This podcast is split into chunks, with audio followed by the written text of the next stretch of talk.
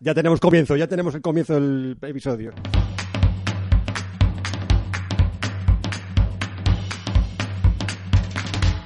Esto es BIMRAS, el podcast sobre BIM y tecnología aplicada a la construcción. En el espacio de hoy vamos a charlar sobre la adopción de la metodología BIM en Reino Unido y la inevitable comparación con España. BIMRAS es un podcast producido por Edilicia BIM, soluciones BIM inteligentes. En Edilicia BIM, además de elaborar este espacio, damos servicio de consultoría en metodología BIM. Puedes encontrarnos en www.ediliciabim.com. En este episodio del podcast vamos a hablar sobre la distancia que nos llevan otros países en la transposición de la famosa Directiva 2014-24 de la Unión Europea. En esta ocasión veremos el caso de Gran Bretaña, una situación un poco particular porque están en proceso de desconexión de la Unión y que sin embargo podemos considerar como una de las experiencias más avanzadas en la implementación de la metodología BIM desde el sector público. Para ello, hoy nos reunimos como siempre Juan Almeida, Rafa Tenorio, Rogelio Carballo y yo mismo, Evelio Sánchez, que me encargaré lamentablemente de conducir la, la emisión. Las comparativas siempre son odiosas. En el caso de la comparación entre situaciones en distintos países resulta todavía más complicado establecer baremos que permitan una evaluación objetiva porque la cantidad de variables se dispara. Diferencias políticas, diferencias socioeconómicas, diferencias culturales, etcétera, etcétera. Sin embargo, cada vez tenemos más claro que Europa marca las directrices que como miembros debemos acomodar a esas variables propias. En el caso de España, en el 2015 el sector de la construcción había caído tanto en picado desde los años de la burbuja que se situó en poquito menos que el 5% del PIB. Sin embargo, el Reino Unido, en el mismo periodo, pongamos 2007, incluso si nos vamos al año 90 y finales de los 90, el porcentaje que el sector de la construcción aporta al PIB se mantiene estabilizado entre el 5,5 y el 6,5 desde finales de este periodo. Si tenemos en cuenta que el PIB de España es menos de la mitad que el de Reino Unido, pero su población es el 70%, está claro que los datos de partida ya hablan de realidades mmm, por lo menos un poco distintas. Como distinta ha sido la aproximación a la transposición de la famosa Directiva 2014-24 que por, por, poner un ejemplo y, y que nos sirva de, de, punto de arranque. El BIM Task Group eh, de, de, la, de, Gran Bretaña arrancó sus operaciones, su, puesta en marcha está en el 2011, tres años antes de la, de la directiva que nos rige. En España, la Comisión BIM arranca sus actividades en el 2015 Fijaos ya qué tontería. España arranca un año después de la publicación de la directiva, eh, Reino Unido arranca tres años antes de la misma, de la misma publicación. En una pincelada, nuestro planteamiento, el español, pone el foco, por, desde mi punto de vista, en la documentación a entregar. Habla mucho, bueno, y de hecho la, habla mucho de, de, qué es lo que hay que, que generar sin embargo, la, el planteamiento inglés, el planteamiento británico, se centra en una definición de objetivos que habla más de integración de agentes, de interoperabilidad de datos, de elementos que son a lo mejor menos eh, precisos en cuanto a su formalización, pero que entiendo que son mucho más ambiciosos en cuanto a, a sus resultados. Baste el ejemplo del famoso gráfico de, crecimiento de, los niveles BIM, ahora mismo en eh, Reino Unido está en la implementación del, nivel 2 y la transposición que hace la Comisión BIM, en, creo recordar que era la segunda, la segunda, el segundo PDF de la reunión, de las reuniones de la Comisión, hace un remedo de esa, de esa gráfica en la que los, los tres niveles de BIM británicos se reducen a dos niveles en el BIM español. Y cuando el BIM británico habla de pasar de, una determinada forma de trabajar a una determinada forma de colaborar, la versión española, y leo literalmente, habla de papel, dibujos, digital más papel, dibujos, digital, modelos. O sea, como objetivo, un modelo BIM. No habla para nada de, del enfoque de colaboradores, del enfoque de interoperabilidad, habla de un modelo BIM y establece un cronograma, bueno, francamente optimista, en el que pretenden desde el 2016 al 2019, a finales de 2019, tener la implementación de este nivel 2 y este modelo BIM en funcionamiento.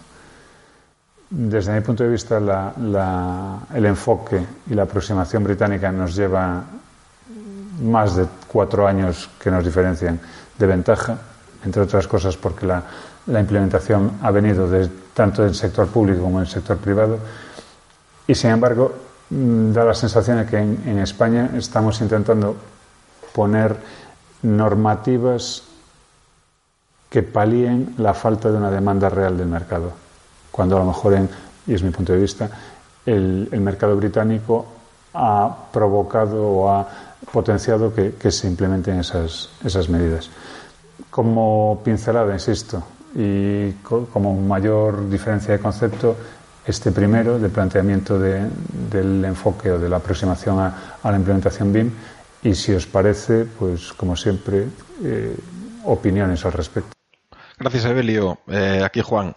Mm, a ver, coincido contigo en que comparar dos países con realidades socioeconómicas tan diferentes no tiene mucho sentido. Pero creo que sí que es cierto que se pueden comparar estrategias, como tú estabas ahora apuntando, desde un punto de vista conceptual. Yo me decanto claramente por el modelo del Reino Unido. Me parece una estrategia más acertada que la española.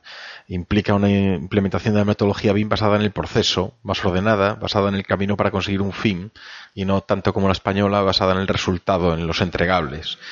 Creo que esto se, entiende perfectamente si pensamos en una empresa que haya estado compitiendo en Reino Unido, por ejemplo, para conseguir las obras del Metro de Londres u otras grandes obras allí, que tras seguir la estrategia allí planteada se encontraría aquí con pocas o ninguna dificultad para adaptarse a, una estrategia basada en la documentación a entregar. ¿no? Creo, que, creo que está claro. Lo contrario sería, muy, muy discutible. ¿no? creo también que bueno aquí también hubiera sido interesante hacer un planteamiento incremental no según el tamaño de la obra que igual no tiene tanto sentido aplicar bien a obras de muy escasa entidad, mientras que está clarísimo las ventajas en grandes, en grandes obras. ¿no? Un, ejemplo real, para poner un ejemplo real de gran obra, eh, el Millfield Terminal Complex del Aeropuerto Internacional de Abu Dhabi, proyectado para acoger 50 millones de pasajeros al año, que se encuentra ahora mismo en construcción, obra de KPF Arquitectos de Londres, por cierto, estudio en el que trabaja un gran arquitecto, amigo, Jorge Cortés, que espero que nos acompañe pronto en un episodio de Binras, y que nos cuente todo lo que pueda esa obra. Bueno, pues eso, una obra monumental en la que el BIM es fundamental, entre otras cosas, para reducir costes, reducir problemas, facilitar control y gestión de la obra, etcétera. Es que imagino lo que es coordinar equipos de arquitectura e ingeniería durante la fase de diseño en obra, eh, la relación con los proveedores, ya, solo con los de perfiles metálicos, para la complejísima estructura que tiene, y no entiendo quién, quién no querría tener la metodología BIM ya implementada para poder llevar a cabo semejante proyecto y la posterior obra, ¿no? Volviendo a España, pues también eh, cuando hablabas de, de, lo que significa en el PIB el sector de la construcción, eh, y hacía referencia creo a la crisis, ¿no? Eh, bueno, pues debería haberse tomado eh, este momento como una oportunidad para invertir en mejorar los procesos y así optimizar el trabajo, hacer más por menos, aprovechar ese momento con menor carga de trabajo para abordar la implementación BIM ¿no? en estas grandes empresas. Pero bueno, también sabemos que, esa misma crisis deja a muchas empresas en, una muy mala situación financiera porque tantas veces se trabaja a crédito y, en esos casos pues no, queda dinero para invertir, ¿no? Ni, ni, aparte de la crudeza de la crisis, obviamente. A, ver, a ver ahora que los datos macroeconómicos empiezan a mostrar signos de recuperación.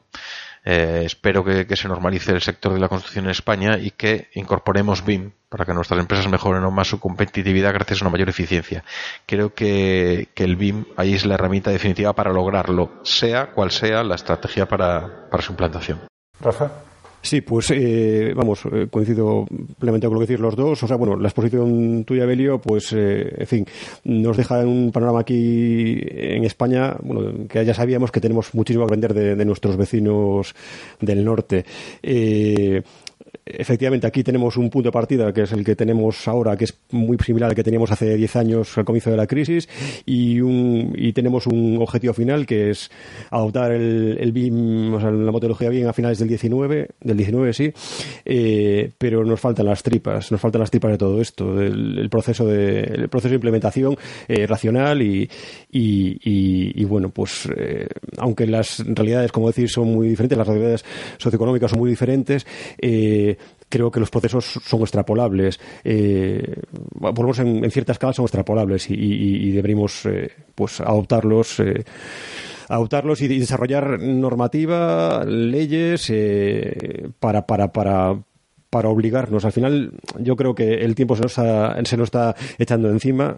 Estamos llegando tarde a esto, creo, y, y, la manera de, de, de, adoptarlo es, es, obligándonos, eh, regulándolo, elaborando leyes y, normas para, para, para, implementarlo. Hombre, aquí Rogelio, em, es difícil decir algo en contra de lo que habéis expuesto, ¿no? Está, está perfectamente explicado y estamos, yo creo que estamos todos de acuerdo. Es interesante saber qué es lo que está exigiendo ahora el Reino Unido, que es nivel 2 para poder acceder a concursos de obra pública. Eso implica, eh, como decía antes Evelio, la definición de interoperabilidad, es decir, de, colaboración, de que toda la información que se disponga sea perfectamente integrada entre las distintas disciplinas que intervienen en un proyecto. Eh, no tiene nada que ver con los entregables que comentaba Juan y con la documentación final. lo que se exige es la capacidad para trabajar en equipo, aunque se trabaje con diferentes softwares, diferentes aplicaciones, diferentes incluso lenguajes dentro de, cada una de esas oficinas, aprovechando los, los estándares de intercambios de información.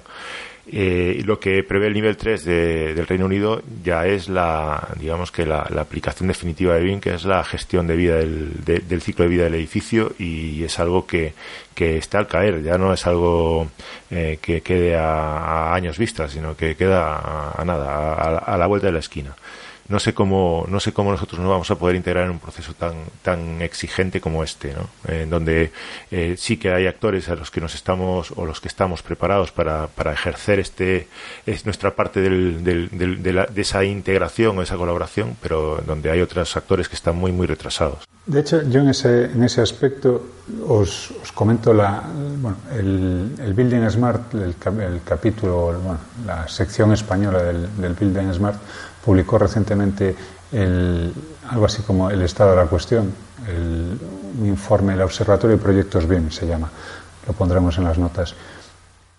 En, él, desde luego, se lee una, una, clara, una clara diferencia de la implementación BIM en España y yo creo que teníamos que haber partido, la comisión tenía que haber partido ya desde, desde antes de la, de la publicación de la directiva, en el grupo de trabajo que, dio lugar a esa, directiva, entiendo que tenía que haber partido de un, de un mapa de implementación BIM en España para saber dónde, dónde estábamos. Si nos vamos al, al, informe que digo, al informe del Observatorio de Proyectos de este año 2017, mm, prácticamente no existe una implementación BIM en, en España. La poca que hay está, como es de esperar, concentrada en, las dos, bueno, los dos núcleos, Madrid y, Barcelona. Y de hecho, si, si nos vamos a, cifras más menudas, resulta que, bueno, que la mayoría, pero la mayoría de, calle del, de las implementaciones BIM o de las exigencias de implementación BIM vienen desde, desde Cataluña. Ahí me cuesta creer que haya una, una razón que no sea de interés político. Lo digo porque, en general, todo este tipo de, cuestiones, si no vienen por, por, una, por un acicate político que te exija, no se, no se van a, llevar adelante. Y me da la impresión de que, de que por ahí está entrando. Curioso que, que sin embargo, en, en, el Reino Unido el, el punto de arranque es al contrario, es desde la, de la empresa privada que ve que, puede generar negocio a partir de ahí. En el mismo, por cierto, en el mismo hilo, el, Observatorio BIM publicó un, informe de licitaciones en el que ya esta diferencia que decía de bueno, Cataluña con, respecto al, resto de España, ya no solo implementación, sino la exigencia de, de licitaciones en formatos, bueno, o que tengan que ver eh, algo de, BIM en su, en su licitación es abrumador. Eh, pues no sé, del orden de 80 a 7. En, en cuanto, perdón, 80 a 7. 80, estoy leyendo, a 1,4 en el caso de las licitaciones autonómicas frente a las, a las públicas. Difícilmente vamos a poder llegar a un, a un nivel 2 con un nivel cero tan, tan cero, ¿nos parece? Pues sí, sí que parece, sí, sí. No, a ver, básicamente, y lo estoy viendo ahora en, pantalla, las licitaciones, la distribución de, licitaciones por comunidades autónomas se llevaba Cataluña el 47% de las licitaciones en las que había un, un, componente BIM frente al resto de España que se la repartía en el mejor de los casos al 16% en, en el caso de Andalucía. Hombre, entiendo que si no hay una mayor implicación desde las, desde las entidades que tienen la responsabilidad de exigirlo a nivel público, el, panorama de cara al 2018, que era lo que, o finales de 2019, que era lo que teníamos en, el cronograma que, plantea la Comisión BIM en España, a mí se me antoja más que difícil de cumplir en condiciones reales. Otra cosa es lo que hemos comentado en diversas ocasiones de exigencias BIM que se justifican a posteriori. Me recuerda esto cuando estudiaba en la escuela las típicas argumentaciones de proyecto que se generaban a posteriori con, con el proyecto que fuese. Y compañeros que se inventaban las, las, películas más dispares a partir de, de los volúmenes que generaban. En este caso me da que vamos a tener una licitación en la que se valore la, entrega del proyecto con metodología BIM y que esa metodología BIM se desvirtuará al final en pasemos esto que tenemos en CAD tradicional a un modelado BIM y ahí te las compongas. Yo creo que en el fondo también lo que hay es esa diferencia eh, de cultura empresarial y de emprendimiento que hay en el Reino Unido y social sobre lo que constituye el ámbito laboral en el Reino Unido con respecto a España. ¿no? Yo ahí supongo que todos tenemos amigos y conocidos en el Reino Unido donde hablan de una flexibilidad, de una valoración del conocimiento y de una capacidad de, buscar nuevos mercados y de, y de optimizar recursos y de, y de mm, actualizar tu, tu empresa eh, que nosotros no, no tenemos. A mí me parece muy significativo que, eh, no sé si es sensación mía, pero yo creo que también venía recogido en ese informe de la Comisión BIM, eh, en la encuesta que había hecho sobre implementación, que al final somos los técnicos los que estamos más adelantados en la parte de implementación de de, metodología BIM eh, muy por encima de, empresas de la construcción o de incluso curiosamente me parece algo mm, raro incluso de ingenierías ¿no? Eh, con lo cual, pues a mí no me sorprende ¿no? que al final eh, la, la, posibilidad de que el Reino Unido eh, haya tomado un camino tan eficiente venga directamente de la, de la, implementación de iniciativas eh, del sector privado a la que se adhiere el sector público y no en nuestro caso donde parece que va un poco más al revés. Yo ahí sí que tengo que disentir de lo que decía Rafa, de que lo que son, son necesarias leyes. Mm, cualquiera de los cuatro que estamos aquí hemos implementado metodología BIM mucho antes de que existiera la posibilidad de una directiva europea o de una aplicación normativa. Vimos las ventajas y, nos lanzamos a ello. ¿no? Mm, ¿Por qué? Porque, porque mm, un poco, supongo, eh, somos copartícipes de ese espíritu de emprendimiento, de esa mejora organizativa y, compartimos los, los, objetivos y las ventajas que tiene la, metodología. Mm, a veces es difícil explicarse por qué otras partes del sector privado son tan conformistas con lo que tienen y no se no lo implantan. Sí, eh, pues eh, por una cuestión monetaria, creo yo. Es decir, al final eh, no quieren invertir recursos, o sea, es una suposición, pero creo que no, bueno, creo que no muy desencaminada. Al final no quieren invertir recursos en, en en, implementar esta tecnología, esta metodología de trabajo, porque pues retrasa su, su acceso a, pues, al final a las certificaciones eh, mensuales de, de, la obra que ejecutan. Entonces, eh, yo, obviamente, efectivamente, nosotros hemos aprendido este, este, este, este, método de trabajo por, por interés propio y porque eh, vimos que era una manera de optimizar nuestro trabajo.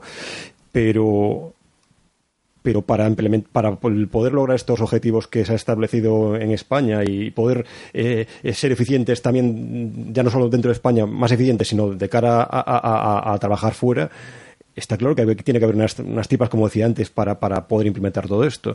Eh, mm, llámalo como quieras, pero al final son normas, o sea, es formación, por supuesto, pero normas y, un marco legislativo. Si no, si no, bueno, si no seguiremos trabajando, seguiremos trabajando en, en, papel o en 2D o con que no está mal trabajar en eso. Como, o sea, al final todo genera información, pero esa información hay que coordinarla y hay que eh, tiene que ser fácilmente eh, transmisible para, para, para que haya las menores desviaciones posibles para que el, el, edificio o la infraestructura que creemos desde su concepción hasta su mantenimiento y su final de vida sea, sea un proceso lo más optimizado posible y con bueno eso al final eh, eh, económico para todos, ¿no? Para la sociedad, para el, por supuesto para el proyectista, para la constructora, pero para la sociedad que la va a utilizar después, ¿no?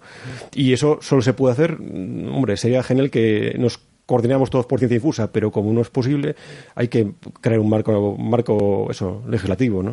A ver, hay que tener en, hay que tener en cuenta que mm, las grandes empresas, una cosa es la teoría, otra es la práctica, ¿no? Las grandes empresas tienen, son, son grandes, grandes corporaciones que no es fácil que cambien y que aun teniendo la voluntad de hacerlo eh, a lo mejor no es tan sencillo. Por eso aparecen estas estas estas fechas no estas, estos plazos que se dan.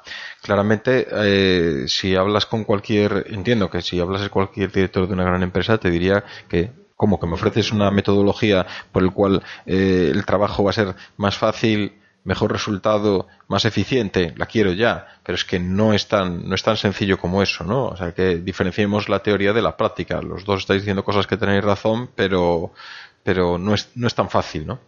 De hecho, yo creo que en las empresas españolas va a hacer más la normativa del Reino Unido y la de Estados Unidos o la de Australia sin duda, sin duda. por la implementación del BIM que la normativa española porque nos vamos a ver, nos estamos viendo obligados a, acudir a licitaciones internacionales en las que esto no es un parámetro más, esto es un parámetro imprescindible. Entonces, va a hacer más porque una empresa española pueda estar trabajando en el Metro de Londres la, normativa, perdón, va a hacer más por la implementación BIM en España, la exigencia para formar parte del equipo que trabaja en el Metro de Londres de una metodología BIM que no la posible, el posible mm, resultado de una normativa de aplicación en España a, a las licitaciones. Creo que, que, por ahí sí que vamos a tener un, buen camino. Sin duda, pero fíjate, Belio, que eso no es, no es futuro, no va a ser. Es, eso está siéndolo ya, está siendo, está, está. ocurriendo ya hace, hace unos años. Nos, nos, o sea, nosotros vamos por detrás, ellos nos llevan, nos llevan unos años de ventaja. Eh, claro, ¿qué pasa? También aquí eh, abres otro, otro, otro, otro, otro camino, ¿no? Y es las diferencias que hay entre grandes empresas, empresas medianas y, y, empresas pequeñas hasta llegar a hasta pequeños estudios, ¿no? Como decía Rogelio, como vamos a ser nosotros en nuestros estudios de arquitectura como técnicos, en los que eh, la dificultad para implementar la metodología, pues eh, cambia, cambia. A lo mejor en nuestra circunstancia pueda más un problema económico nuestro personal que, que la facilidad para cambiar la, la, la, metodología de trabajo, que es más sencillo que en una grande en la que, aun disponiendo de los medios, el cambio es mucho más costoso en otro, en otro sentido. ¿no? Pero fíjate que ahí yo lo veo incluso como una oportunidad para esos pequeños que tú dices, porque al fin de cuentas la flexibilidad que, de la que carecen los, los organismos más estructurizados o de cierto, cierto.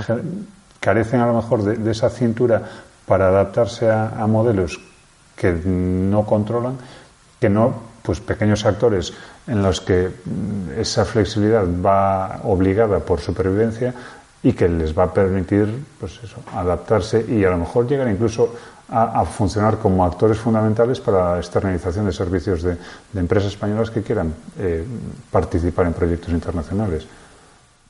Yo creo que, es un, campo de posibilidades que nos está igualando además a, a, los, a los más pequeños con, con, empresas eso, que a lo mejor tienen una dificultad intrínseca para adaptarse a, a metodologías que se salen un poco de, de, su aquí siempre se hizo así. Ese, ese aquí siempre se hizo así está en español. Y es muy difícil de, de, de erradicar, o sea, de adaptarnos a otra realidad. Eh, al final, como decía Juan, estas estructuras empresariales son tan grandes, tan grandes, y tienen unas dinámicas y unas inercias eh, de trabajo creadas tan, tan, bueno, pues tan viciadas por lo menos desde lo que yo conozco, que, que, es muy difícil cambiarlas. si no si no hay un método, o sea, si no hay una, bueno, pues eso, unas ayudas, una ayuda, por llamarlo de alguna manera, exterior que, que, le, que le guíe hacia tipo, otro tipo de abajo, vamos, una ayuda o unas leyes o lo que sea, ¿no? Eh, si, no se, si no se les obliga, si no se nos obliga, al final el plazo es tan justo que si no se nos obliga no vamos a cambiarlo. Y va a pasar lo que está pasando ahora, que estamos demorando esas fechas, estamos es un chicle que se va prolongando, se va estirando, estirando hasta que hasta que se rompa. Claro, pero ahí voy yo. Si no se nos obliga, se nos puede romper el, el chicle de tanto estirarlo, pero si se nos obliga, lo que vamos a tener al final es una maraña de, de conceptos mezclados y de cuestiones no resueltas en tiempo y forma que nos van a llevar probablemente a lo que nos tienen acostumbrados, una normativa muy criticable, muy criticada, de difícil eh, asimilación por, por el mercado y a la que nos tendremos que plegar, pero que estaremos constantemente denostando. Ya, ya, pero es que la realidad es que en 10 años de crisis no se ha hecho demasiado por hacer una, una adopción suave. Eh, entonces, bueno, si los plazos son esos, si queremos cumplirlos, pues el tiempo nos apremia, ¿no? Entonces hay que, en fin, eh, hacer algo, formación, normas y, leyes para ello. Bueno, desde mi punto de vista, por supuesto. Recuerdo al respecto una anécdota que contaba Frankie Gómez, un, emprendedor de estos que, que, que además da charlas, bueno, yo creo que bastante motivacionales, y lo, lo, ilustraba de la siguiente manera. Pretender que un polígono industrial genere riqueza es como pretender que una pareja de recién casados tenga un niño solo por meter la cuna en la habitación.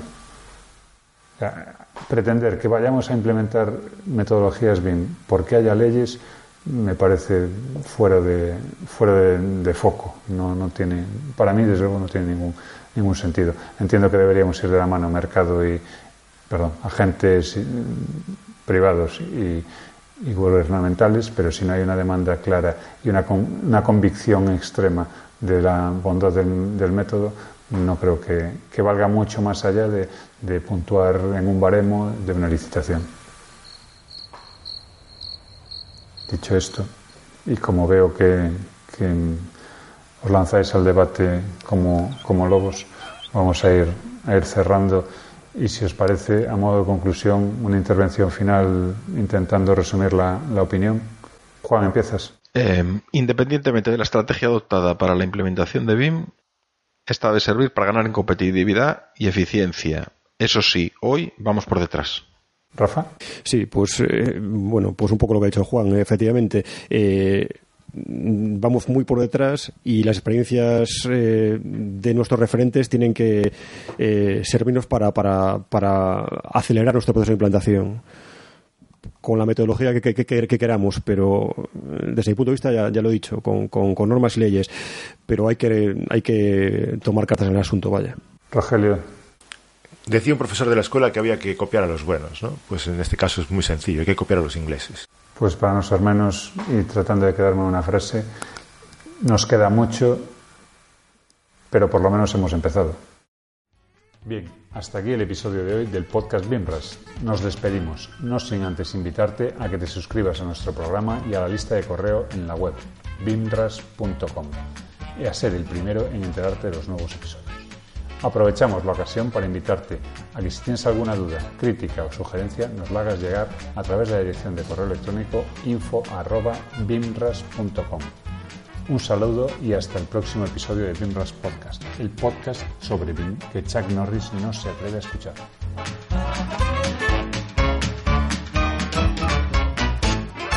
Eso lo dejas, ¿no? Eso lo dejo, sí, eso lo dejo para la coronilla.